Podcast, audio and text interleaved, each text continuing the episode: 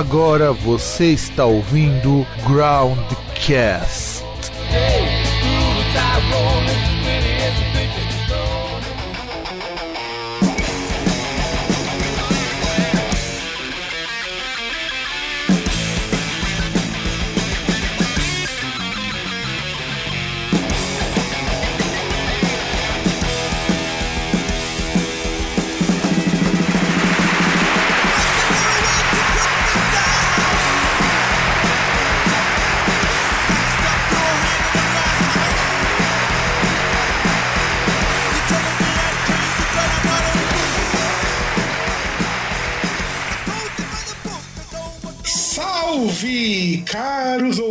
Ouvintes! E caras ouvintes, eu sou o Fábio, diretamente aqui de Santo André, nesse dia lindo e maravilhoso, e do outro lado, aquele que faz um ótimo ensopado de fuzil, o César. Oi, oi pra todo mundo aí. E. Cara, queria falar alguma coisa aí, mas tipo. É, é, é como diz aquele filósofo contemporâneo, né? Por que você se preocupa com o preço do gás quando você não tem dinheiro nem para comprar comida? Pois é. Isso é fazer economia. Isso é fazer economia, verdade, verdade. Mas nada melhor hoje, antes de começar o nosso programa lindo e maravilhoso, do que fazer a nossa parte 2 da análise dessas obras de arte inspiradas em Bozolão. Que eu sei que o César já previu da mesma pessoa que fez o cachorro boqueteiro. E sim, cara, é muito engraçado, porque a mulher melhorou de, de traço. Você percebeu que os traços estão melhores? Cara, não percebi isso, mas tudo bem. tem uma melhorada. Porque olha esse Jesus Cristo que tem cara de drogado, meu. Cara, não sei se. Então, mas aí tem um ponto, não sei se você percebeu. Porque ela tentou fazer o Jesus Cristo com alguns traços de Bolsonaro.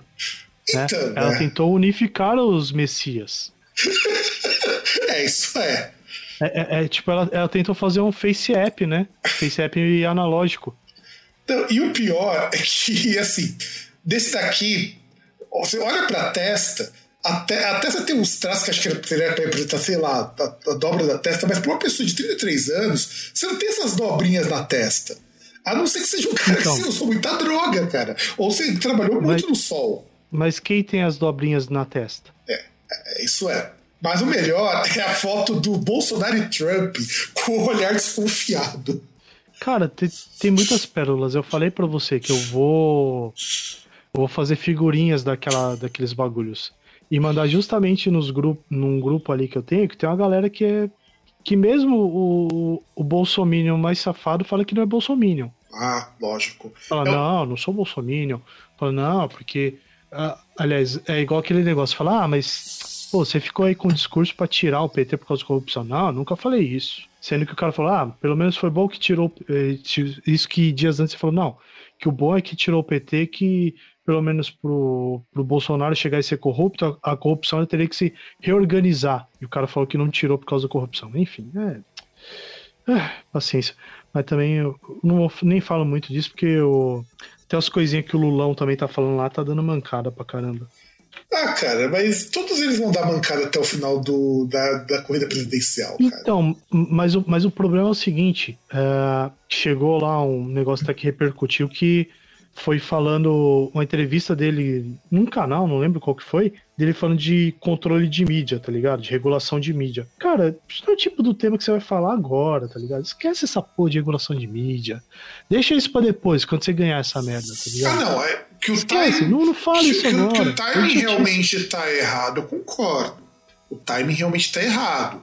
É, assim, a gente tem que tomar muito cuidado, mas aí que tá. É, só pra gente, a gente aqui no Groundcast a gente evita muito tocar no tema política, mas a gente tá num, num cenário tão bosta nos últimos tempos que não tem como não falar. Não, eu acho que evitar, a gente não evita, a gente fala menos na questão política partidária. né? É, exato. A gente não dá nome aos bois. Evita isso daí. Talvez até, sei lá, talvez no próximo, na época das eleições, no ano que vem, se a gente tiver com um saco, a gente até abre uma discussão um pouco mais séria, mais aprofundada, e chama gente que, que tenha coisa para falar melhor do que a gente, né? Mas assim, só pra gente poder contextualizar algumas coisas, o que eu acho complicado de falar, a regulação de mídia é uma coisa super importante. Eu todo país minimamente civilizado tem regulação de mídia, porque a gente não tem. É, é vergonhoso. regulação de mídia não é tipo assim, ah, eu posso censurar qualquer coisa tal. Regulação não é a mesma coisa que controle. Regulação é a mesma coisa que você tem lá do, da internet. A internet ela tem regra. Inclusive, nossa regulação de internet é muito boa comparado com a do mundo. É, parte da internet, né? Porque tem, tem as coisas aí pós 2018 que a gente vê que não estão sob controle, que um, seria um dos pontos que essa parte da regulação de mídia entraria, né? Sim, tem, é, sim, porque.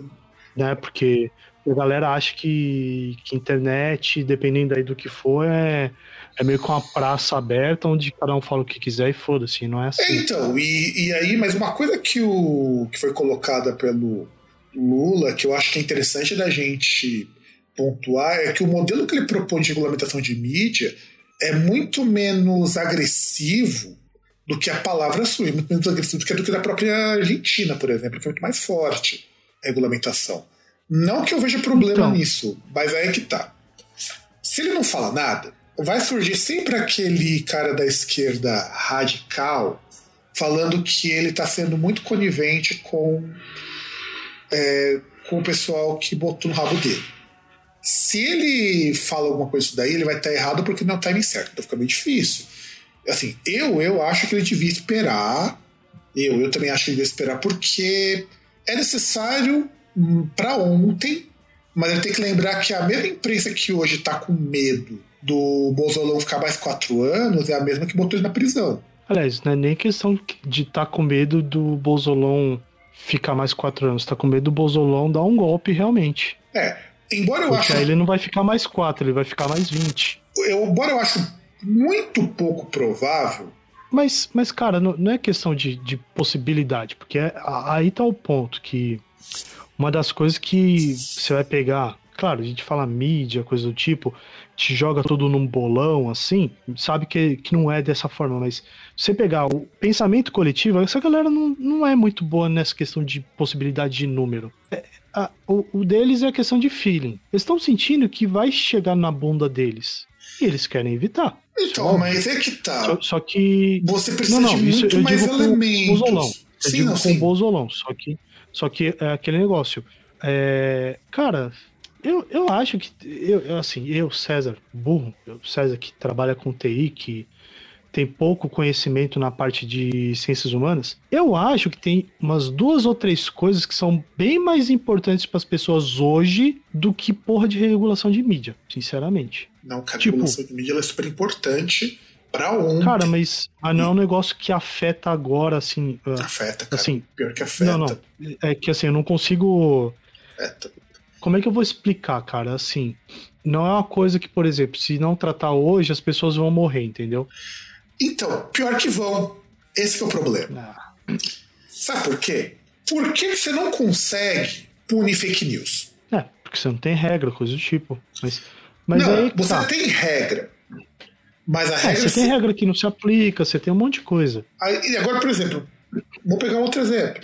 Por que você permite um programa tipo esses da Atena da Vida, que esses programas, inclusive, incitam a violência contra pessoas mais pobres. E vai dizer que não mata? Então, mas aí que tá. A, a gente tem um ponto que, assim, a gente tem uma, uma questão ali, por exemplo, você tem a doença que mata um monte de gente, você tem a galera que tá passando fome, a galera que tá sem emprego. E assim, tudo que ele possa mudar, ele só vai poder mudar a partir de 1 de janeiro de 2023. E nem vai, vai ser, um... e nem vai ser isso que ele vai mudar. A gente tem que deixar claro que Não, então, mas aí no tá. mínimo dois mas anos para tá. qualquer coisa surtir efeito. No mínimo. Então, mas é que tá. 2023.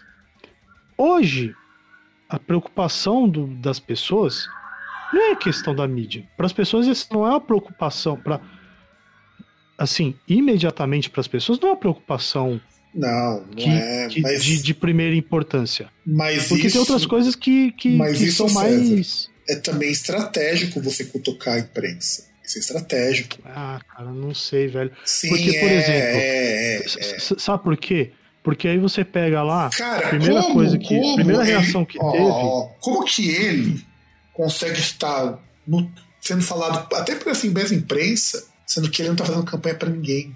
Já parou pra pensar que ele tá mostrando o seguinte, ó. Eu posso mandar vocês na merda. Não preciso de divulgação de vocês mais. Então, porque na verdade divulgação ele vai ter, ele só não vai ter a divulgação, por exemplo, ele não precisa pedir para ser divulgado. É, então. Ele, ele num ponto. Aqui, por exemplo, ele não precisa fazer igual ele fez lá a, aquela parte da campanha lá de 2002, do, de vender a imagem paz e amor, coisa do tipo. Olha, vou ser moderado, coisa do tipo. Ele não precisa. Mas vai, mas vai vender uma imagem dessa mais pra frente, você pode ter certeza disso. Cara, mais ou menos. Vai, mais, mais, ou menos, vai. porque ele não, assim, não precisa, porque as pessoas já sabem o que, o que ele já fez. Então já tem ideia do que pode acontecer se ele for eleito. Fala, então, vai falar, é, ele vai falar, é, porque é aquele negócio, por mais que ele chegue assim, ele tente ser um pouco mais radical, e radical eu digo uh, com os adversários, ou tipo, ah, mercado financeiro, vou taxar grande fortuna, não sei o que lá, papapá. Tipo, os caras vão chegar, ah, mas pô, você não tem. Por exemplo, chega um, um, eleitor lá e fala, ah, mas poxa, como que eu vou ter confiança de votar em você e tal? Porque, pô, o que, que você vai fazer? Pô, você vai, você vai roubar coisa de mim, não sei o que ela fala, é, vou roubar coisa de você, vou deixar gasolina a 3 reais, realmente. Você em vez de você pagar 7, você vai pagar metade do que você tá pagando na gasolina. Porra. Tipo, eu vou dar um jeito aí, como já aconteceu antes, ter situação de pleno emprego, ter menos de 10% de desemprego. Pô, realmente, né? Eu vou vou continuar fazendo de escola federal, tal, puta, vou dar educação pros seus filhos, puta. Sou um ser humano miserável, entendeu? É, é aquele negócio, ele tem o, o que ele fez e ele tem o que o antecessor não tá fazendo, que é que, tipo, ele tem, ele tem um antecessor que pela coisa boa é que ele é totalmente incompetente. Porque se, se o Bolsonaro fosse competente naquilo que ele se propôs a fazer, a gente estaria ferrado. Mas felizmente ele é incompetente. Então o que a gente vai sofrer ainda é não é pior do que o que a gente sofreria se ele fosse funcional, né? É. Se ele fosse um ser humano funcional. Não, sim, mas é, mas ainda assim a gente tem que pensar que 2022 vai ser. Eu, eu, tenho quase certeza que vai ser disputado na base do meme, cara. Porque. De verdade. Não, vai, mas. Não. Vai, mas eu, eu acho que. Esse tipo de tema, eu acho que, assim. Ah, cara, é. Não sei se é um bom tempo assim. Tipo. Porque é aquele negócio. Igual você falou, ah, ele vai cutucar a mídia. Bom, eu, eu só queria lembrar que em 2017 ele cutucou um certo juiz falando que queria ver lá o cara prender ele. Ele foi preso. Então eu, eu só acho, eu, César, burro, eu só acho que é uma idiotice ele fazer isso, a não ser que ele, quando, no momento que ele tiver poder para contra-atacar. Só isso que eu acho. Não, é porque simplesmente os caras não têm por onde correr. Essa que é a, a coisa. Antes, ah. antes, antes, eles tinham que, ah, vamos votar no. no vamos votar em qualquer outro para não, pra não ter a volta do PT. Por isso que mandou prender. Mas agora eles não ah, mas ainda tem o, mas ainda tem o Dória. Já tem o Dória aí que pode. Não, tem o cara. Dória, os caras inventam alguém, os caras inventam. Cara então é que tá, não conseguiram. Os caras vão ter que ser muito bons para, no mais tardar até abril, emplacar alguém. Então, mas aí que cai o ponto por que a Doriana tá liberando tudo agora. Porque se liberar tudo e o número de mortes não aumentar ou se manter no mesmo patamar, é o trunfo para ele chegar em abril e falar: Ó, São Paulo, eu tô saindo fora porque para fazer um bem maior, que é para botar o Brasil no rumo certo. Evitar mas, que o Brasil volte pro PT, entendeu? Mas ele vai. Mas tem um monte de coisa já que vai depor contra ele também dessa condição de pandemia. O que, ele vai, o que ele vai usar como trunfo é que ele trouxe a, a primeira pessoa que trouxe vacina foi ele. Ah, não só isso, né? Ele tem um monte de coisa lá que ele vai falar que ele fez e tem aquilo que efetivamente ele fez. E assim, pô, cara, é que é igual aquele negócio. Não sei se você viu que só pra gente finalizar isso aí que a gente já foi muito fora, que a Pfizer ela vai vai ter o invase da vacina da Pfizer a partir de 2023 aqui 22, no Brasil. 2022, ano que vem. É, não sei se não lembro qual que é o ano, mas vai ser pela Eurofarma. Só que não tem transferência de tecnologia, tem tipo e, e, tipo não se sabe nem quantas vacinas vão ficar aqui no Brasil. Basicamente, o inicialmente o que se sabe do plano é que vai ser feito em vase aqui para distribuir para América Latina e alguns outros mercados. É, vai ser que nem rolou com a Sputnik. Sputnik fabricada ali perto de Guarulhos, ali perto do aeroporto de Guarulhos, e não fica nenhuma cópia aqui porque ninguém liberou. E mesmo se liberasse agora, ia ficar. Não, não, não, mas não, não, mas o que eu tô falando assim, que por exemplo, Não é igual o Butantan ou a Fiocruz que, ó, a gente tá mandando aí para vocês o, a matéria-prima, vocês vão processar, envasar e tal. Aqui vai ser só um invase. Vem a matéria-prima, coloca no pote e distribui. É. Basicamente é isso, entendeu? Pelo que eu vi, parece que o, o insumo vai ser feito aqui também. Insumo. Não, ele vai. Ele- talvez processe aqui, mas ele não vai ser produzido aqui. Ele vai vir de fora. Mas é. Mas não vai ser, assim, não vai ser tão vantajoso quanto o Butantan. O Butantan ainda tem a Butanvac no começo do ano que vem, né? Ah, então. Mas não vai ser, mas não vai ser vantajoso por um motivo simples, porque é uma empresa privada que vai só servir ali para para invasar o negócio ali e vender.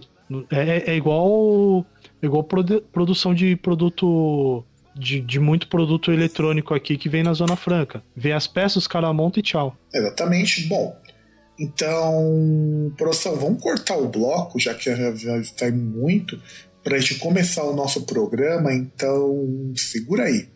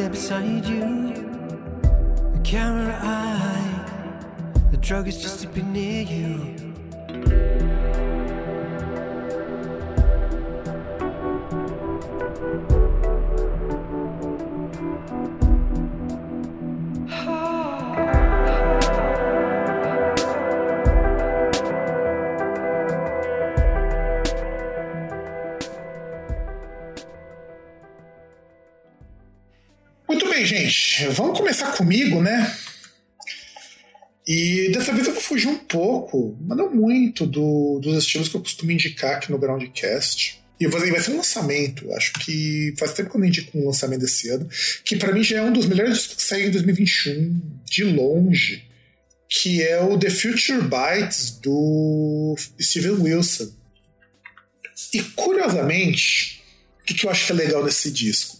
Primeiro porque o Steven Wilson faz uns bons anos que o cara desistiu de tocar rock. Ele desistiu porque ele viu, ele acha que não tem mais graça. Desistiu de guitarra também, acha que não tem mais. Ele acha que não tem mais o que ele fazer e tá apostando em pop.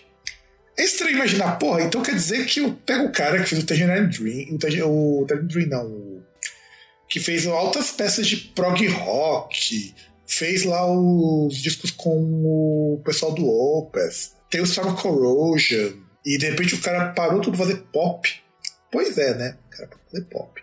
Só que o The Future Bites é um baita de um, de um projetão, cara. Não é só o, o disco. Eu achei assim, a concepção do The Future Bites, eu acho ela muito foda. Porque o The Future Bites, ele era pra ter sido lançado no ano passado, em 2020, mas a pandemia deu uma adiada. Então aproveitou para ir trabalhando outras coisas do disco. E é um disco sobre tecnologia, sobre identidade, sobre desumanização. E é muito curioso porque é um disco de pop que critica o consumo dentro dessa coisa de pop. É muito estranho isso, quando você começa a entender as nuances do, do Steven Wilson. E aí, como que rolou primeiro a produção fora do disco, né? Primeiro, criar uma marca imaginária chamada The Future Bites, que é baseada na Supreme, na Off-White, na Virgil Abloh. Tanto que ela tinha uma página e até uma lista de produtos que ela vendia. Tudo isso para divulgação. The Future Bites seria essa marca. Que em tradução literal é, seria o seguinte: da duas leituras possíveis para ele. The Future Bites pode ser o futuro ele te agarra. É, é que eu não sei com que bites fica, porque não pode dizer futuro morde. Não faz muito sentido no português. O bites é como se ele batesse, se ele pegasse. E também future bites são pedacinhos do futuro. Então, eu acho que essa ambiguidade é muito boa, pra, porque faz muito sentido com as coisas que o disco apresenta. E os produtos, obviamente, eles eram falsos, os produtos não existiam. Uns tênis, umas coisas muito loucas ali. E para mim, eu acho que é que é um dos discos mais legais porque, cara, só o Steven Wilson, para me fazer falar bem o disco de pop. É um cara que consegue fazer uma música de pop de 9 minutos. E é uma música que não é difícil de escutar, eu acho impressionante isso. Não é música difícil de escutar, é super fácil. Só que ela tem um grau de complexidade que vai dar letra ao próprio instrumental que não é de música pop, é muito longe disso. E, e eu gostei muito porque é diferente, tem muita referência de pop dos anos 90, de música negra, a gente percebe principalmente da parte vocal. E também muito essa coisa, assim, como o pop que faz muito sucesso hoje, basicamente, é um recortão de R&B com um monte de coisa, mesmo o pessoal branco canta é um R&B com um monte de coisa, o Steve Wilson não fugiu muito disso. Ele vai para uma música mais sintética, mais eletrônica, que para quem é fãzão de rock, fãzão de progressivo, soa muito esquisito e é um grande foda-se pra essa coisa de progressivo, pra essa coisa de rock, de guitarra. E tu, César, o que, que você achou do The Future Bites? Então, a gente já comentou aqui no, em episódios anteriores e tal. A gente até falou em relação à questão de, de letra de música, se ela é importante, se não é. A gente falou sobre a questão de da música dela dela precisar ter um discurso, alguma coisa assim no, do tipo, se música se mistura com política e coisa do tipo. E é, é interessante que assim, a música ela é, assim, você pega o produto ali musical, ele é entretenimento. Mas o fato de ser entretenimento não impede de que ele tenha um, um outro papel. Não impede que, por exemplo, o entretenimento seja um entretenimento é, menos efêmero, um entretenimento menos. Como é que eu posso dizer? Menos descartável, um né? Menos descartável. Isso, menos, fu menos, menos fugaz, assim, menos. Seja algo que tenha um pouco mais de substância. Talvez não é substância o termo, mas se, seja algo que sirva também para alguma coisa além do entretenimento por si só. E que é um ponto que eu acho que é interessante, assim, que tem esses pontos que você levantou, a questão dessa, dessa crítica, a, a forma como ele é montado, estética e com o conteúdo que ele é montado, que até essa parte aí de produto falso lembra aquela que é uma parada, não sei se você lembra que o Nightwish fazia quando era, acho que era primeiro de abril, que no site dos caras, os caras colocavam uns produtos que não existia e anunciava e tal, que geralmente eles faziam isso. Claro, eles faziam ali no caso, mas brincadeira, brincadeira, assim. Tipo, ah, é primeiro de abril. No caso do Steve Wilson tem uma intenção aí, no caso, que é essa questão de a intenção de crítica, né? De, de questionar essa, esses modelos, essas essas interações aí é, que nós temos na sociedade, né? Essa questão com essa relação com o consumo, com, com, como é essa relação, como ela nos afeta. Não, sim, sim. Eu achei que... Você chegou a ver o clipe de Personal Shopper que eu deixei lá pra vocês? Não vi o clipe, não cheguei a ver. Cara, você devia ter visto o clipe Personal Shopper, que mostra conforme o cara vai adquirindo os produtos, ele vai perdendo partes do corpo. Vai perdendo a mão, tá vai perdendo os olhos. Cara, eu deixo as coisas Cara, na pauta aqui pra você assistir também. Cara, o, o pior é que isso é um negócio interessante que tem até uma.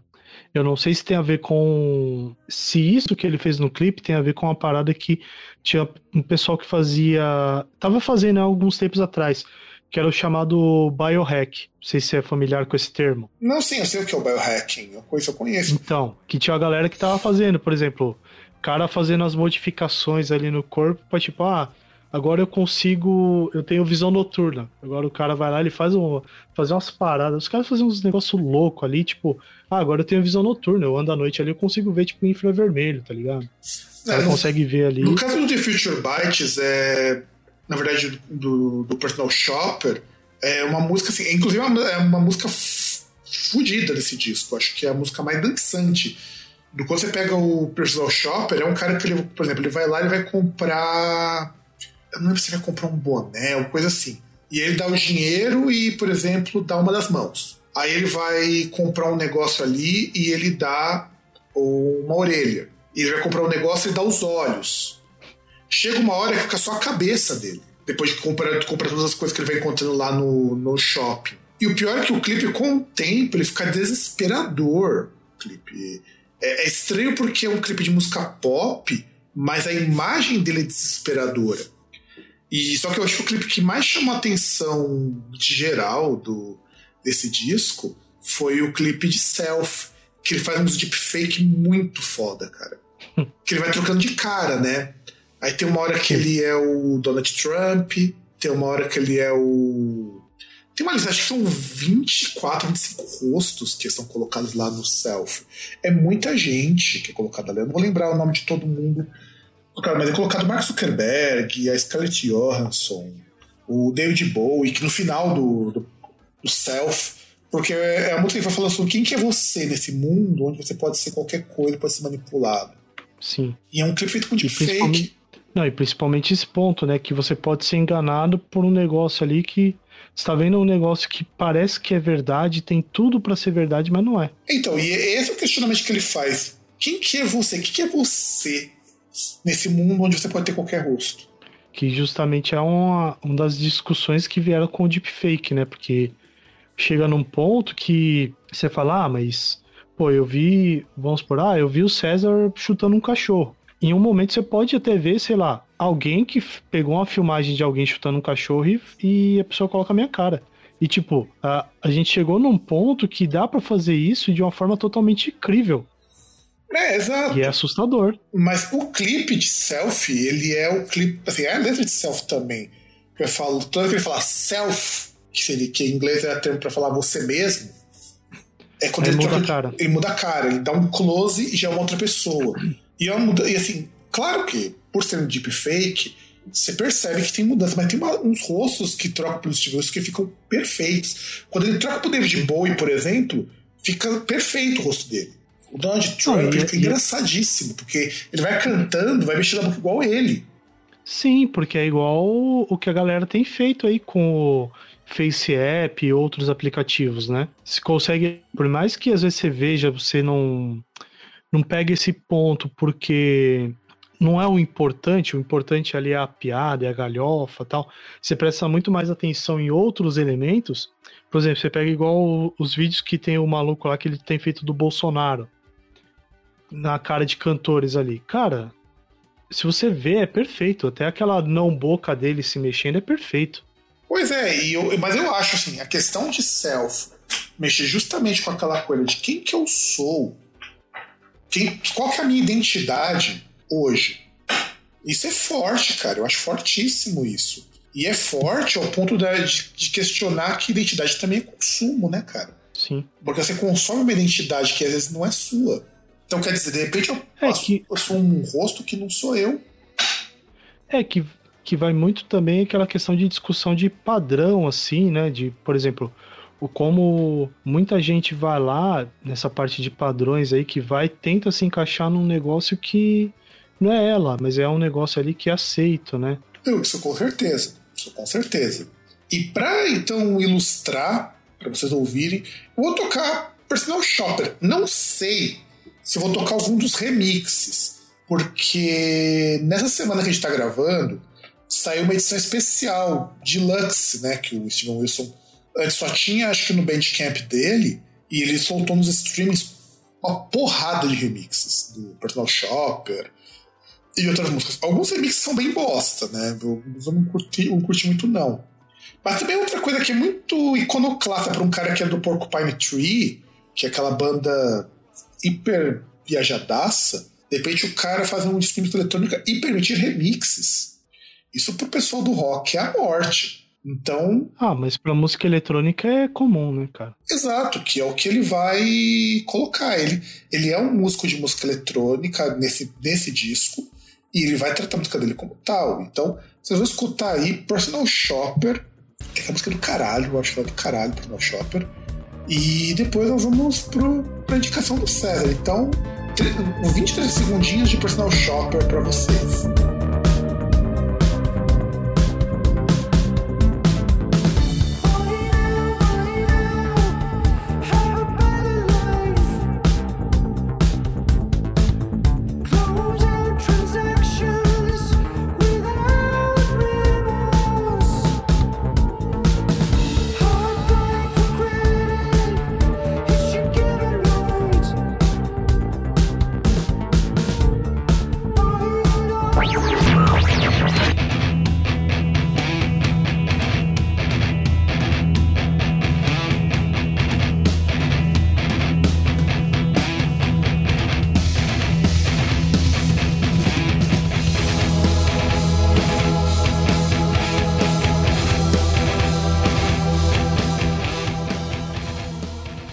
Gente tem aqui a agora a segunda parte, né? Aí no caso tem a minha indicação. Ah, não é um disco recente, é um disco aí de tem uns dois anos. Mas é o mais recente desse, desse artista, né? O segundo disco de estúdio dele, que é o Heavy Crowns, do Protomythos.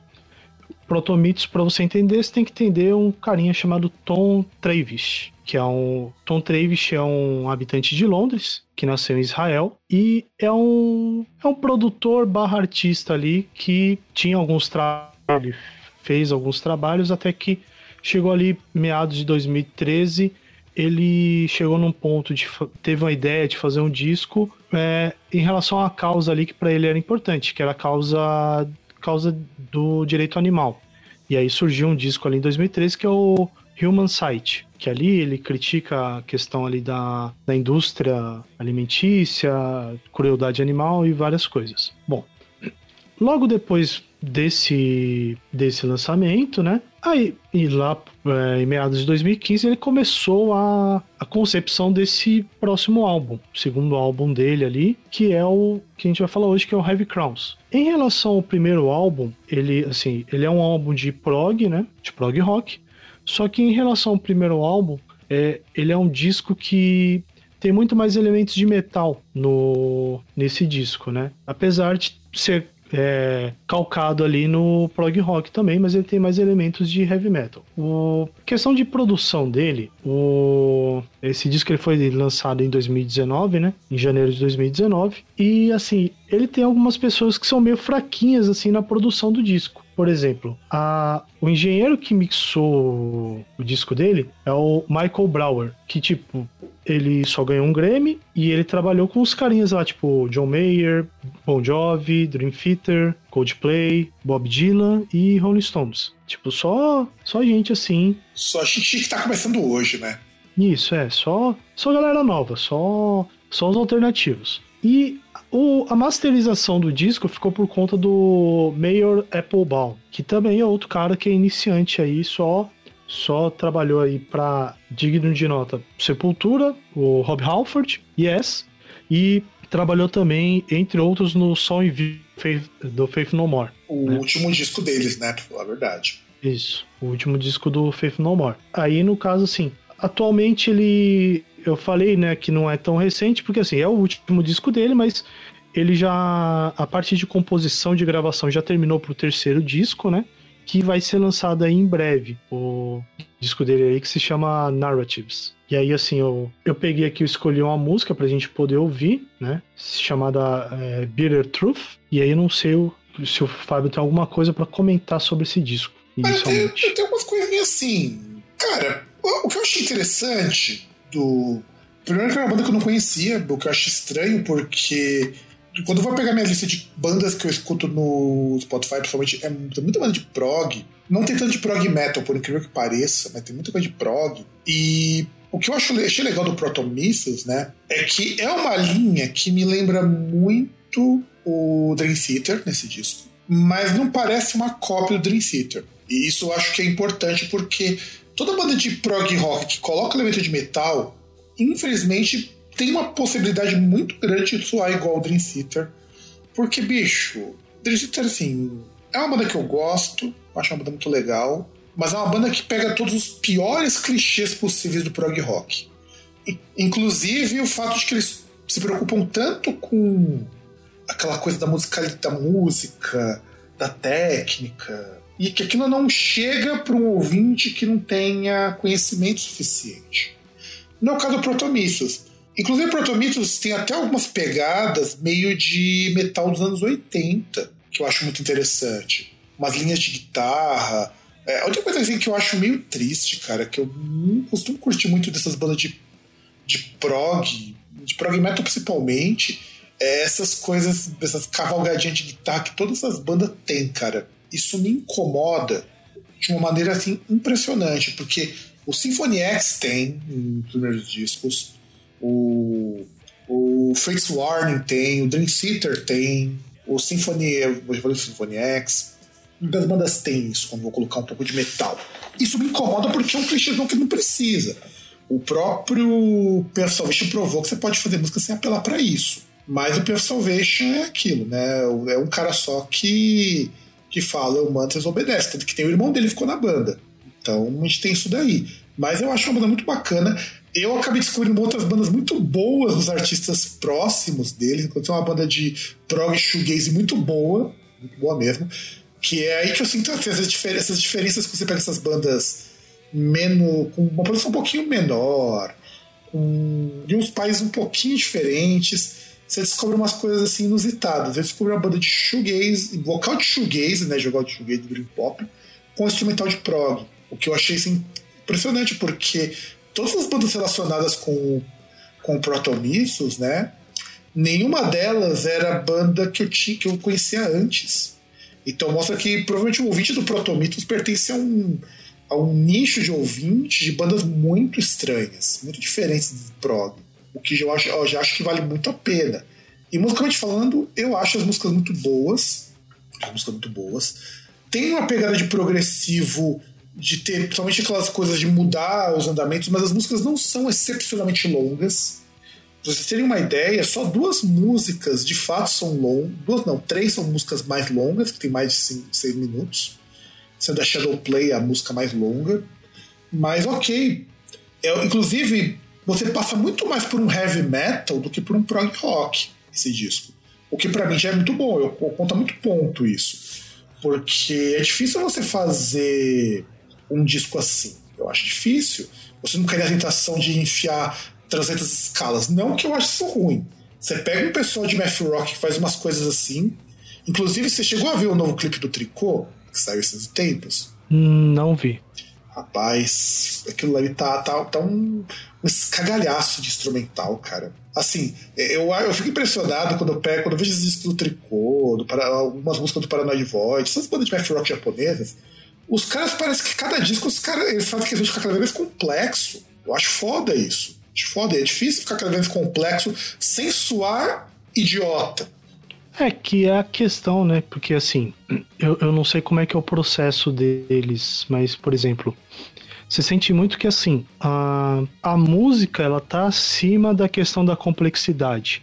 A complexidade ela é um elemento que ela vai entrar se isso tornar a música melhor. Ela não tá lá simplesmente de forma alegórica, ela não tá lá simplesmente por estar, ela não tá ali de forma não tá ali só pra falar, não, tá ali só pra, pra mostrar que eu sou foda, que eu sei tocar. Não é isso. É, que ela tá lá porque ela tem um propósito. Inclusive, as bandas que são relacionadas com o Protomito são todas nessa pegada, cara.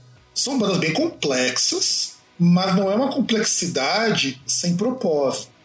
É, que, que é aquela questão, por exemplo, que eu falei aí no, no fim do ano passado, começo desse ano, não lembro quando, que eu tava ouvindo coisas diferentes e tal. E, por exemplo, o, o Protomiths, se eu me lembro bem, eu descobri quando eu tava ouvindo uma playlist do Amphetamine. Olha.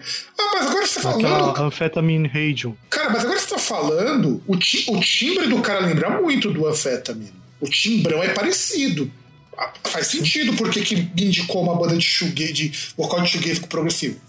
Casa muito com Amphetamine. Que, aliás, o, o que aí era, era uma das bandas que já estava reservada, estava engatilhada para poder indicar. É que eu não sabia, tipo, que faltava parar, sentar um pouquinho, ouvir, uh, ver se eu fazia um pouco mais de pesquisa para ver outras coisas ali que precisava ver. Se tinha um outro disco, alguma coisa assim mais nova para indicar, ou alguma outra coisa que eu achasse melhor. Que aí tem outras bandas que estão na fila que estão nesse processo, tipo banda que foi lá ouvir dois, três discos, aí preciso ver o que, que eu vou indicar. Mas aí é uma dessas coisas aí que vai aparecer ali o. Não que eu esteja contando, mas vai aparecer ali no Spotify que César descobriu 10 milhões de bandas em 2021. Não, mas é. Eu, assim, essa, essa, por acaso, a Protomitos, eu achei assim uma descoberta bastante interessante, porque é muito parecido nesse sentido com as bandas de prog que eu acho, mas não é uma banda de som de prog que você não ouviria normalmente. Isso que eu acho muito bizarro. É, essa banda que você escuta você fala, esse aqui é o som que o César escutaria. Eu não sei se você reparou, César, tem uns tracks meio de grunge também no som deles. Sim. É, então, é, é, que aquela questão que você falou, né, até que parece um pouco heavy metal, é, você percebe que carrega essa questão aí da bagagem musical dele, né? Tipo, não só coisa que ele toca e tal, mas também deve carregar um pouco a questão de gosto dele musical, da, da cena musical que ele cresceu, do que ele. Porque eu não sei se é impressão minha, cara, mas até a linha vocal desse disco, principalmente, lembra um bocado o Soundgarden. Cara, tinha uma outra. Puta, eu, eu tinha pensado até quando fui colocar isso aí na pauta, que a gente ia gravar até semana passada tinha, um, tinha uma pessoa, não lembro que banda que era, que tinha vindo assim pra mim falando, puta cara, parece, parece muito isso no vocal, mas agora eu esqueci. Mas você lembra pelo menos, eu, mais como que é o som não, da não banda? Anotei, não. É, quando for Não, assim, não anotei. quando for assim, coloca na pauta pra não esquecer, cara. A pauta é pra isso também, pra gente não esquecer essas coisas. É coisa direto comigo isso. De eu esquecer algumas coisas pra falar. E assim, mas eu achei legal, cara, de verdade, eu achei que de, indicação vale como indicação e vale também pra você pegar as bandas associadas, bandas próximas. Porque tem muita coisa legal. Nesse caso, tem muita coisa legal mesmo. E, e olha que coisa curiosa, nós pegamos dois extremos aqui, são dois caras de prog, só que um, um cara super famoso, no meu caso, e outro que é um cara que não é tão famoso, mas trabalhou com muita gente boa. Então tá bem casadinho isso aí. É raro acontecer essas indicações estarem bem casadinhas. Então. O que eu vai ouvir mesmo, César? Só repete antes de fazer. De fazer e repete pra gente poder fazer o corte. Bom, nós vamos ouvir aí um trecho de Bitter Truth.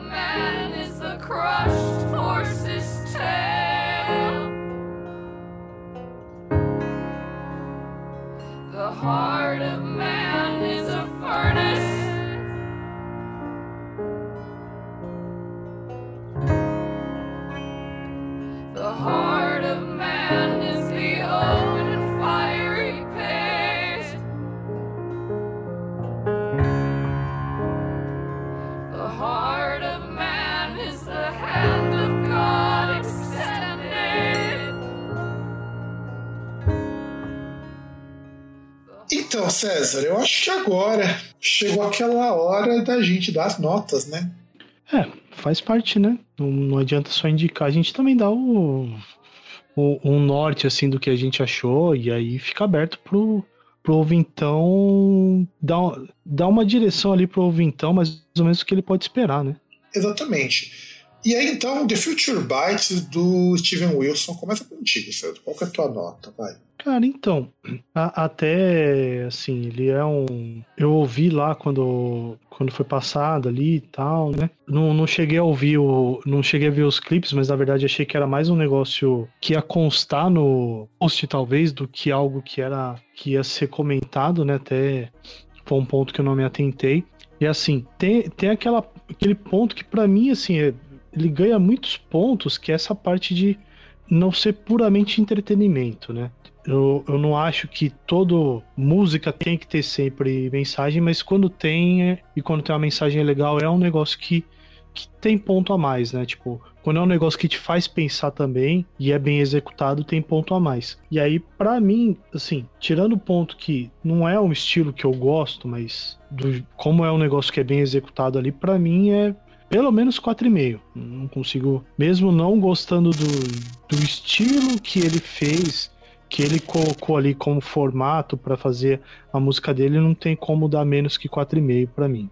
Olha, eu tô um um pouquinho maior, 4.75. Não dou 5 porque é muito difícil pra mim um disco chegar a 5. Eu tenho. Como eu falei, o único disco que eu consegui colocar 5, que foi unanimidade, foi quando eu teve o Mouse on the Kiss, mas, cara, é, Mouse on the Kiss tá num nível muito alto de produção, de técnica, de, de um monte de coisa. E é um EP aquilo ali, né? Eu, eu acho que eu, fico muito, muito frustrado quando percebo que a gente deu nota mais alta no EP do que no discofão. Mas não tem o que dizer, cara. O cara com um pianinho e bateria, mano, arregaçando. O cara coloca mil coisas. O Steven Wilson, ele consegue uma coisa que eu acho fantástica. Ele traz um pop extremamente diferente de qualquer coisa pop que vocês conheçam. Isso é um mérito. Ele consegue fazer um pop de nove minutos. Eu acho que isso já, já começa a mostrar que é um pop com uma cara que não é pop. E É, porque segundo- já não tem aquele formato de música pop, de, por exemplo, de tocar em rádio, né? Aquele formato de single, né? Mas sabe o que é o pior? Dá pra tocar uh, músicas do Steven Wilson, principalmente as mais curtas desse disco, em rádio tranquilamente. É uma coisa assim, você percebe o, o grau de, é, de planejamento desse disco, que ele tem cara de disco de música pop dos mais grudentos. E, e é proposital, não é assim, ah, vou fazer isso aqui porque eu preciso vender. É justamente mostrando que esse tipo de venda é uma porcaria. É, é usando o, o próprio discurso para mostrar a crítica. É muito louco. Mas esse tipo de referência não é tão simples de chegar. Eu sei porque eu conheço o trabalho de Steven Wilson, eu conheço o trabalho de Future Bytes, mas mesmo que você não conheça, é o tipo de coisa que aquilo te. No mesmo tempo que você percebe, puta, isso aqui é acessível pra caramba. Mas você colocar suas duas sinapses para pensar um pouquinho, você nota tem alguma coisa estranha ali. Ele é um disco que ele é estranho, se você parar um pouco para pensar. Mas ele é facilmente tocável. Se você colocar, pegar Future Bytes, pega, por exemplo, a Personal Shopper, coloca num rolê, numa festa para tocar. Ninguém vai se tocar que isso aqui é uma música de progressivo, meu. Ninguém vai, vai achar que é, que é um pop dos anos 90, uma coisa do tipo. Mas ninguém vai se tocar que é uma música mostrando uma crítica ao consumo. Então, 475, e tem uma produção assim excepcional. A produção do Steven Wilson, ele arregaça. E, assim, eu posso criticar muito os discos do Opeth, porque eu acho os discos muito ruins, os últimos discos, mas como ele ajuda na produção, ele produz muitos discos, ele sabe fazer um trabalho muito foda como produtor. E Future Bytes é assim.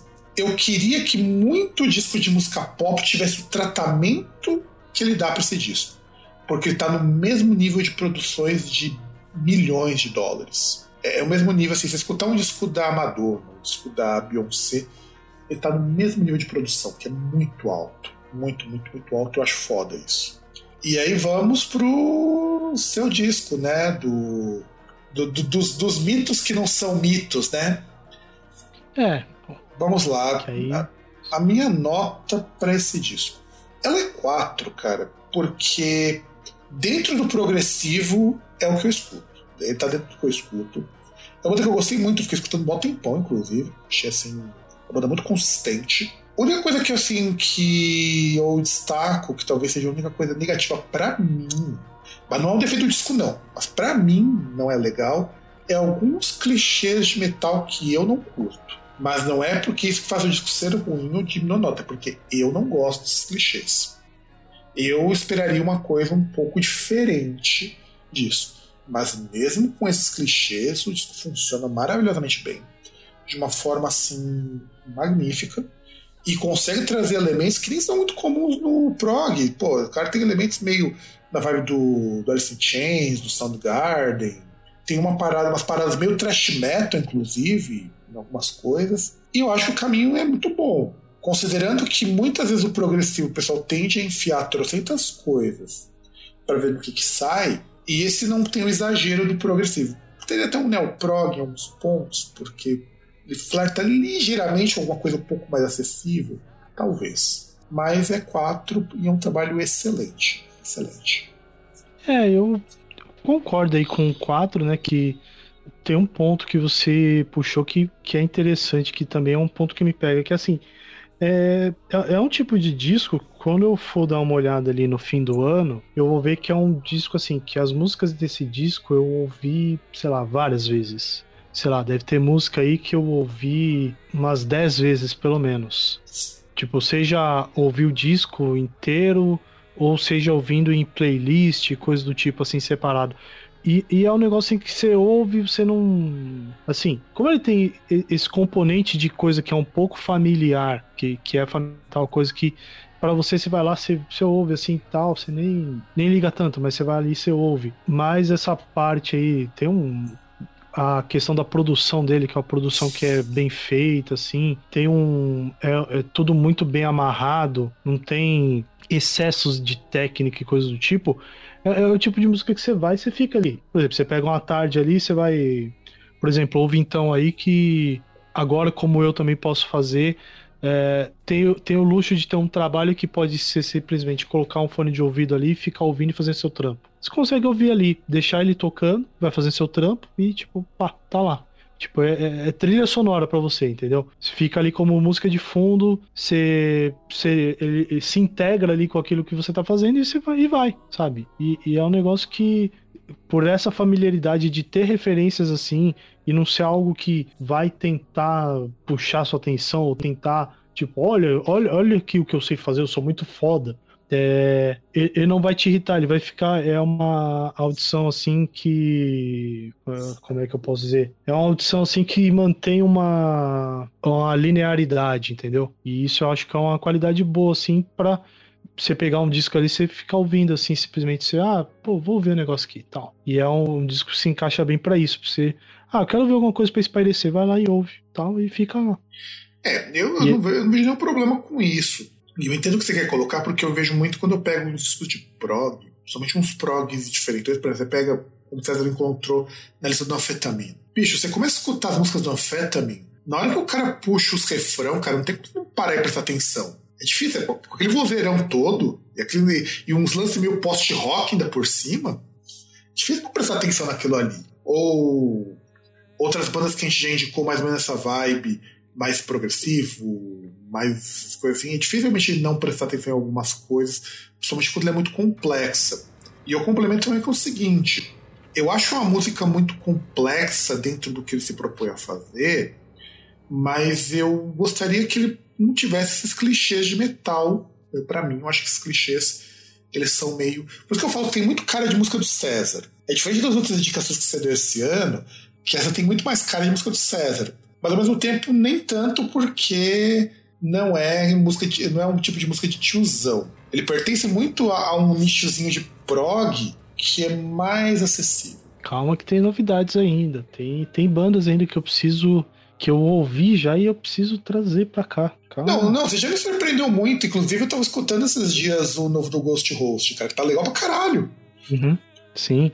Ah, então tem, tem, tem uma avalanche ainda de coisas daquele jeito. Ou parecidas com aquilo que, que eu vou, vou trazendo aos poucos aí, vou trazer em doses homeopáticas. Porque o novo do Ghost Host também tá bem legal. Eu escutei no Spotify acho que essa semana. O do Ghost Host tá ó, tá ó, tá ó, fudidaço. E é curioso porque, eh, mais uma vez, o do Ghost Host ressalta aquilo que eu falei no outro programa. Podia ter um vocal aquilo ali, cara. Cada vez mais tá com mais cara de música que, que encaixaria um vocal com letra tranquilo, cara. Mas você percebe por quê? Porque o cara compõe como se fosse uma música de black metal. Faz muito sentido. É, ele, Ele compõe como se fosse uma trilha sonora, né? é, né, ele é meio que nem o Perturbator, cara. O Perturbator faz muito nisso. Só que no Perturbator, algumas músicas têm alguma coisa de voz. Não é vocal, vocal mesmo. E lembra muito o Perturbator nesse sentido. A diferença é que o Perturbator, ele era música de black metal. Ele mantém um visualzão meio, meio metaleirão. Só que resolveu tocar música eletrônica porque ele viu que black metal não tava virando pra ele. E acho que o Ghost Host deve ter seguido um caminho parecido, pelo jeito. Porque você percebe que ele é músico de metal. É nítido. É diferente quando você pega os outros músicos de synthwave que não são músicos de rock, a música soa diferente. Muito, muito, muito É diferente. que, que tem muita, muita coisa, principalmente você pega assim, que tem muita coisa que você. Você sente que o cara ele concebeu na guitarra e, e passou pro sintetizador. Isso quando o cara não usa o sintetizador junto com a guitarra. O que eu particularmente não vejo problema. Eu, isso que eu acho que merecia algum dia. Mas eu preciso de mais material para poder fazer isso. Mostrar como que o Synthwave é uma coisa tão variada e que ninguém percebe. Porque tu não acha que Synthwave é cópia de trilha de, do Miami Vice. É, acha que é. Ah, é, é nostalgia de música de joguinho. É. E não, cara, você tem muita coisa variada. Ah, que nem você vê lá o Hasselhoff, que fez lá a parte da trilha do, do Kung Fury. Nossa. Mano, aquilo ali é um hard rock dos mais vagabundos, cara. E funciona, porque é de propósito. Não, mas é legal pra caramba, nossa senhora. Não, ele é legal, o David Hasselhoff. Inclusive, ele voltou Nossa. a ter uma carreira musical, porque sabe que ele é ator, né? Sim. Não, ele é um monte de coisa. Ele era o. O cara da Super Máquina. Sim, da Super Máquina, pô. E Ah, ele fez Baywatch também, né? fez ótimo. E ele gravou um disco de metal esses tempos. É, meu. Porque você percebe que o cara ele é um cara meio do hard rock mesmo. Até você ele fez lá pro Kung Fury, que tem essa pegada meio synthwave, é uma coisa que lembra muito aqueles AOR. Sim. E, então, e o Synthwave tá nessa vibe, cara. Eu acho que é legal pra caramba o pessoal perceber que você vai ter muita gente diferente nisso. Gente mais próxima de trilha de filme, gente mais próxima de joguinho, gente mais próxima de outros estilos musicais que foram pro Synthwave. O Synthwave conseguiu fazer uma coisa que outros gêneros retrô não conseguiram. É diferente, por exemplo, do pessoal do 8 bits. Que esse pessoal acha um problema. Eu gosto muito da, da estética 8 bits para as coisas. Só que o povo se perdeu. De- É que fica muito um lance só de tipo, ah, vamos ver aqui, vou colocar Billie Eilish só que em 8 bits. É, exato, exato. Fica muito só isso, só simplesmente reproduzir. É, é, parece mais ou menos um, um lance que aconteceu depois que surgiu o Apocalíptica. Porque veio uma onda muito de tributo e coisa do tipo, que é, ah, vamos tocar Nirvana com quarteto de cordas. É, Ah, exato. vamos tocar tal coisa com quarteto de cordas. E, e nada de tipo, ah, vamos fazer um. Por exemplo, no- não surgia nada do tipo, ah, se eu fizer um negócio tipo Nirvana, só que num quarteto de cordas. Porque é, um, é, é diferente. É, é um, é um prisma diferente. Eu, eu, tipo, ah, eu sou um cara que eu, eu toco violoncelo, mas eu sou fã de Metallica, tal. Isso é uma coisa. Tipo, é diferente de, ah, eu sou um cara que toco violoncelo, sou fã de Metallica, de bandas assim, vou tocar, sei lá, vou tocar uma música de metal no violoncelo, como é que é? É É, diferente. exato. Porque o pessoal do, e- do 8 bits, né, do, eu acho que assim, eu tô falando dessas coisas de canções originais. Não que não tenha. Você tem o tal do Nintendo Core, né, que são bandas de hardcore, com essa pegada que tem muita música legal. Tem o pessoal, por exemplo, acho que é o 8-Bit Weapon, não lembro se é esse é o nome da banda, banda de power metal com elementos desses que são muito boa, que é muito boa. Mas o pessoal do 8-bit se perdeu muito em fazer cover. É, então, é, é que assim, é, é, é que aí o, o contraste é, você tem muito mais gente no 8 bits fazendo cover do que você tem no Synthwave, né? Tipo, meio que no Synthwave os caras viram assim e falaram, porra, eu tenho aqui a ferramenta, eu vou fazer. O- os caras do 8 bits não, não, não, não, não passaram pra essa parte de tipo, ah, o 8 bit é uma ferramenta.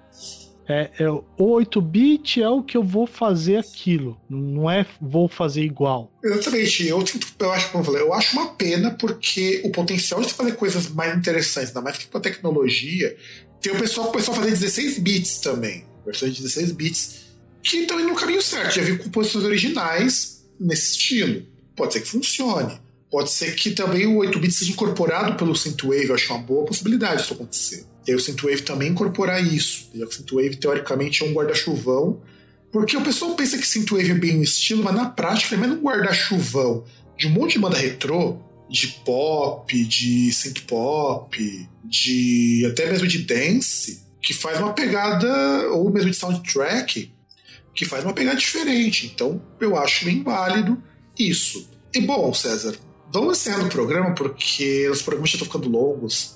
A última vez que a gente tem um gente estava batendo duas horas, eu fiquei assim assustadíssimo. Nosso programa estou passando a uma hora e meia e isso não é um regulamentar.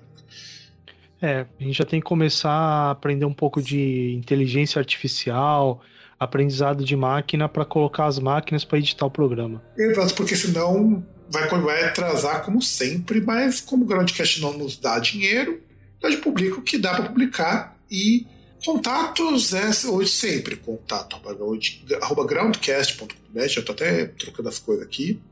O Groundcast Brasil no Instagram, o Groundcast no Twitter.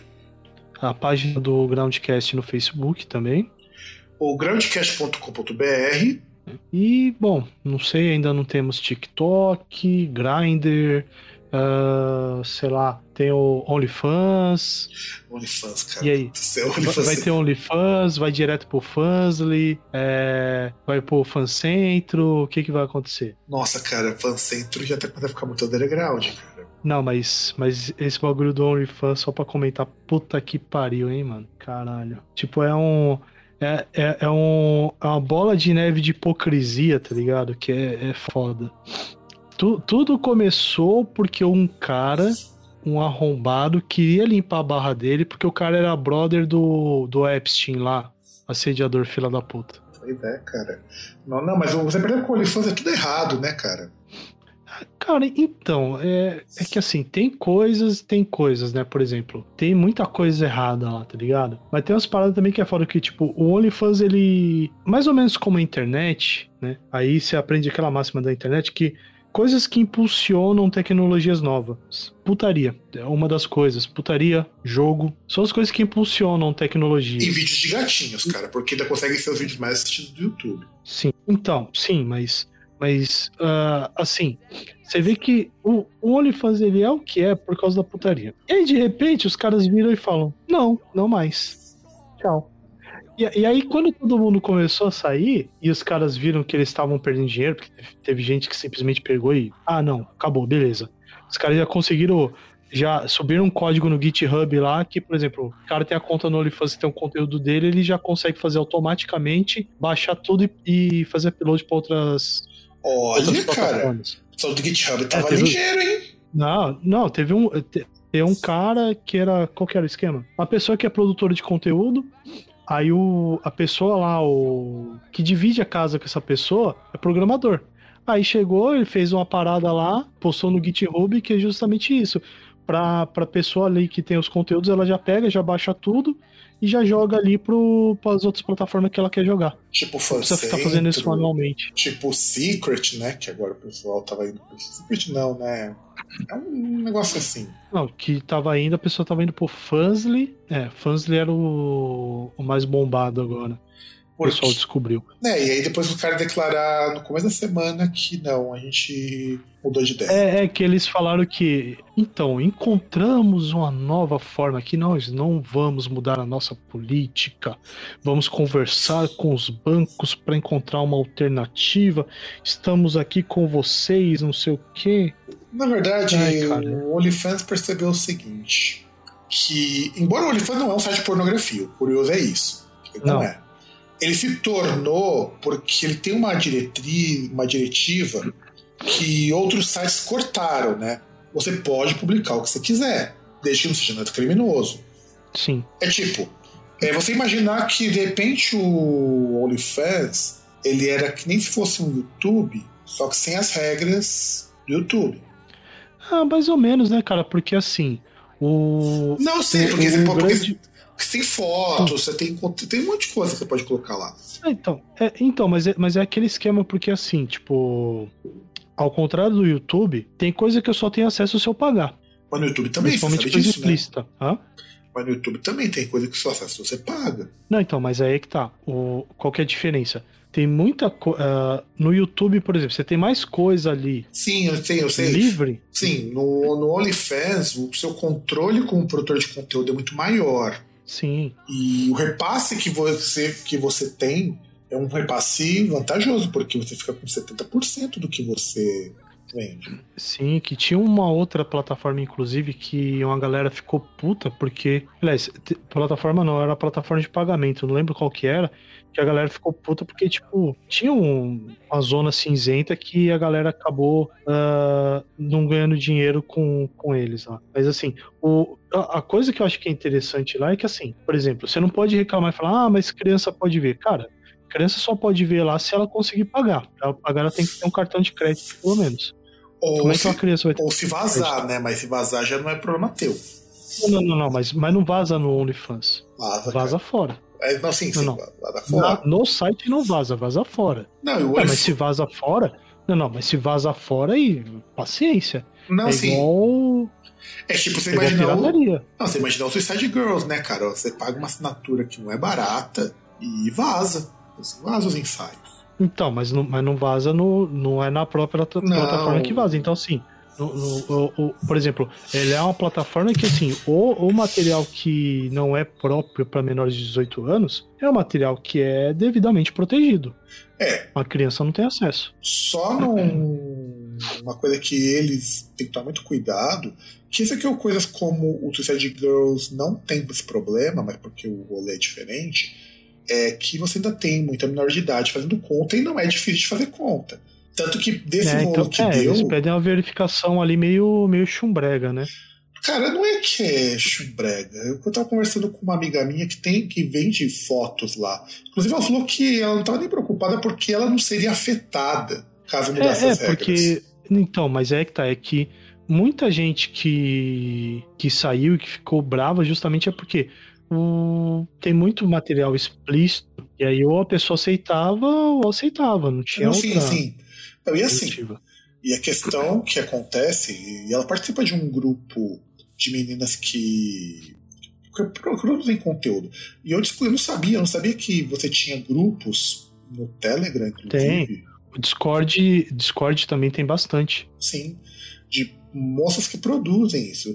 O que eu acho interessante, não acho ruim. Pelo contrário, essas pessoas têm que se juntar mesmo para poder se organizar, pra, até para poder se orientar. Eu acho bacana. Esse tipo de rede é importante. Até porque é, aqui no Brasil nem tanto, porque a gente não tem tanta gente no OnlyFans comprando conteúdo. É muito caro pra gente, porque é comprado em dólar. É, porque é em dólar, né, cara?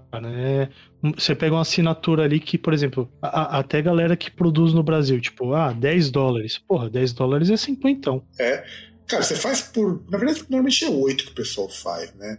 É, depende, depende muito do, do produtor, tá ligado? Tem, tem, tem cosplayer que faz foto ah, erótica, assim, tal, nada explícito, e, e a assinatura é mais de 20 dólares. Sim, mas no geral os preços são entre 8 a 15 Sim. dólares. É, Mas- é, tem gente que. Não, tem gente que. 5, a partir de 5, você acha. Só que você vende outros conteúdos, né? Você não disponibiliza tudo. Tem, tem várias formas que você pode É, porque monetizar. você pode ter o. Por exemplo, você pode ter só assinatura, você pode ter o. o- com os posts ali pay per view, né? Os conteúdos que você disponibiliza para a pessoa comprar a parte. É, não, isso, isso é bem legal. Coisa. Só que assim, o, e o OnlyFans não tá preocupado se tem menor de idade acessando, porque. Acessando não, você tá vendendo conteúdo. O que era o maior problema, na verdade, era esse, né? Não, é o maior problema, só que não é o que causou Não, o, a mudança. Esse que é o, que é o problema. não, O lógico. que causou foi o arrombado lá, que é investidor. É, investidor de Wall Street aí que falou que, que tinha que barrar. É, porque é o cara que. Porque, porque é uma startup, né? O problema do OnlyFans é que ele é uma startup. Sim. Enquanto no estado, em estado de startup, ele depende dos investidores. O investidor meio que manda. É claro que ele deve ter levado um lero, ou eles devem ter comprado a parte do investidor. Então, mas pior que o cara, o investidor é um cara que é um investidor grande, mas não foi na questão no OnlyFans, foi do cara com a Mastercard e a Mastercard chegou no OnlyFans. Então, né? E aí. Que aí você percebe que o vacilo é bem é bem maior, entendeu? É, não, sim. E aí você tem isso daí. E eu acho assim, é meio é foda porque tem muito gay também que vive do OnlyFans. Embora Não, tem muita muita gente tem muita gente trans também que produz conteúdo lá. É, porque é uma forma, e aí, já que a gente abriu esse off-topic, eu acho que é legal pra gente poder até fazer o encerramento do programa, o que é interessante de a gente pensar no OnlyFans é, eu sou um tipo de plataforma que eu particularmente acho meio merda, porque o dia que a plataforma falar não quero, você fica vendo a vida, que nem aconteceu com o Twitch. É, o dia que a plataforma falar não quero, mexer na sua remuneração, não tem nada que, te, que, se, que garanta que a plataforma vai te pagar porque você não tem contrato. Não é que tem, por exemplo, os Side Girls que tem contrato, ou o, Câmera É, que tem o, contrato. o, o Suicide Girls ele tem uma, uma questão ruim nessa questão de contrato, né? Que até eu lembro que teve uma, uma modelo ali do Rio Grande do Sul que ela falou isso ali, que, por exemplo, chegaram lá e perguntaram pra ela, ah, mas tal, pô, mas você não produz mais ensaio, não sei o quê. Falou, ela falou, você saiu, não saiu? Falou, ela falou, não, então, eu não tenho como sair do Suicide Girls. A partir do momento que eu tenho um set lá, esse set vendeu, ele vai ficar lá pra sempre. O que eu posso é não produzir mais. Que ela falou, eu não produzo mais. Ou não pode- faço mais nada. Ou pode comprar do site pra não divulgar. E é caro, viu? É caro. É, não sei se. Então, eu não- eu não sei aí porque eu não lembro. Por exemplo, quando ela falou, o, o- o que ela, pelo menos que ela tinha deixado passar, é que assim, cara, se vender uma vez, se alguém comprou uns- aquele set, ele tem que estar disponível. Sim. E aí não adianta. O que você pode fazer é, ah, você não produz mais, então não vai ter mais atualização. Mas aquele set que vendeu vai continuar lá. É, é o contrato, né, cara? Você é força do contrato. Você não é dono do É. seu conteúdo. Ah, porque eles compram o teu conteúdo. Sim. Porque você recebe um dinheiro que é justamente o da venda. É, o contrato. É, você recebeu da venda, talvez você receba alguma porcentagem em relação à assinatura, né? Sim, mas é. Mas assim, é, você, o conteúdo é deles, não é seu. É por, Sim. por questão do contrato. E a questão do OnlyFans que eu acho complicada é que assim, o OnlyFans ele, ele pega uma lacuna de um problema social nosso que é muito triste. Que é o seguinte: é, falta emprego para muita gente. É, não, não, é um, não é um problema, são vários, né? São vários. O, o- principalmente essa questão de renda, assim, que é, a questão de não ter trabalho, questão de que, por exemplo, a pessoa que vai trabalhar com esse tipo de, de conteúdo, e aí não vou julgar se a pessoa acha moralmente certo ou não, isso aí é o problema individual de cada um. É, pessoa que geralmente vai trabalhar com esse tipo de, de trabalho, muito provavelmente, se ela vai trabalhar, vai procurar uma empresa que, uma produtora que faz isso, ela vai ser explorada de N formas. É, o OnlyFans tem essa vantagem. É você por você, nesse sentido. Sim, você faz a promoção, você faz a captação ali, você produz seu conteúdo, e Mas, aí é- vai, você monta ali do jeito que você quiser. mas ele se aproveita dessa lacuna de pessoas que não conseguem trabalho ou pessoas que precisam desesperadamente de um, de um complemento de renda. E, por exemplo, aqui no Brasil nem é tão problemático. Duro é quando, por exemplo, você tem Estados Unidos. Se você é mulher e aparece no OnlyFans, você nunca mais vai conseguir trabalhar com outra coisa na sua vida. É que nem pessoal que trabalha com pornografia. Sair é muito difícil.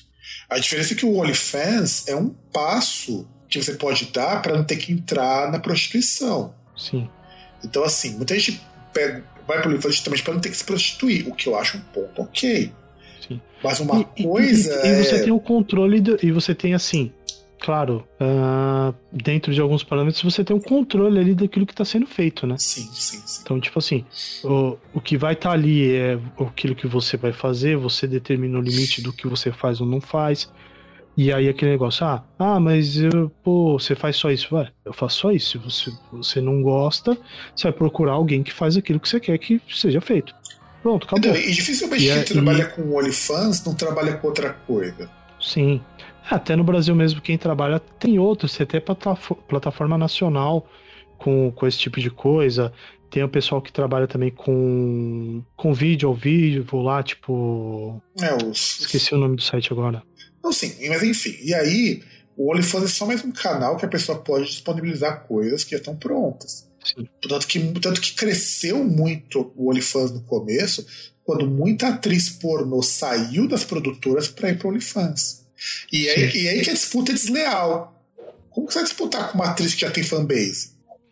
Então, mas aí que tá. E- e- e- essa, essa é que eu acho que é uma questão interessante, porque assim, ela não tá concorrendo com a outra. E, e, e aí é uma coisa que, pelo menos, eu, eu vejo bem, porque eu acho que é melhor. Ah, aliás, eu acho que é melhor não. Tipo assim, eu acho que é legal, assim, que você vê uma pessoa que ela vai, ela produz o conteúdo ali e consegue se sustentar e consegue ter um nível de vida bom, em vez de, sei lá, ficar nove horas por dia sentado numa, numa merda de uma mesa, num trabalho lixo, É. ganhando nada. Isso porque a, a, a sociedade acha que aquilo que ela tá fazendo ali, que ela faz aquilo que ela quer na hora que ela quer, é algo moralmente condenável. Não, sim, eu concordo. Eu concordo. Mas é que eu falo, o grande problema é, essas plataformas, do dia que elas quiserem fechar ou mudar as coisas, elas mudam e você que se foda. Isso eu acho É, lado que foi, o que, que foi o que a gente que foi o que a gente viu aí com o OnlyFans e que aí essas pessoas perceberam e aí elas estão entendendo formas de se adaptar, né? Por exemplo, ah, não ser refém de uma plataforma só, você tem várias, né? Que, que, por exemplo, tem muita gente lá que fazia algo parecido com o Patreon, por exemplo. Por aí vai. Exato. É, você tem, inclusive, muita gente que vai estar lá no OnlyFans, tem gente que coloca coisa de culinária. Então, quer dizer, você tem muita coisinha de. que não é, como eu falei, que não é erótica. Sim. Ah, tinha uma mina lá que fazia, acho que era, fazia drink. Aí ela Sim. fazia vídeo fazendo drink, pô. Então, Legal pra caramba. Então, e é isso. O OnlyFans ele precisou, ele precisou dessa vez desse chacoalhão, né? Porque só tem que se tocar aqui. Não dá pra você depender, você precisa de trabalhos que sejam mais estáveis também, né? É, o foda não é nem questão de ah, acordar, das ficar nove horas trampo e tal, mas as pessoas precisam de trabalhos que sejam mais estáveis para quando elas chegarem nisso, elas chegarem como opção e não como necessidade. Sim. Porque, como essa amiga minha falou, tinha um monte de moça desesperada, porque não sabia o que ia fazer se o OnlyFans tirasse os vídeos explícitos. Vídeo, principalmente, porque, porque que Então, mais. porque ia ter muita coisa assim que, por exemplo, ia chegar de um dia pro outro, se ela não salvasse aquilo, ela ia perder tudo, os caras iam apagar. Pois é, isso é foda. Bom, a gente já falou demais, gente. Então é isso. Nos vemos no próximo programa. E um grande abraço para todo mundo e tchau!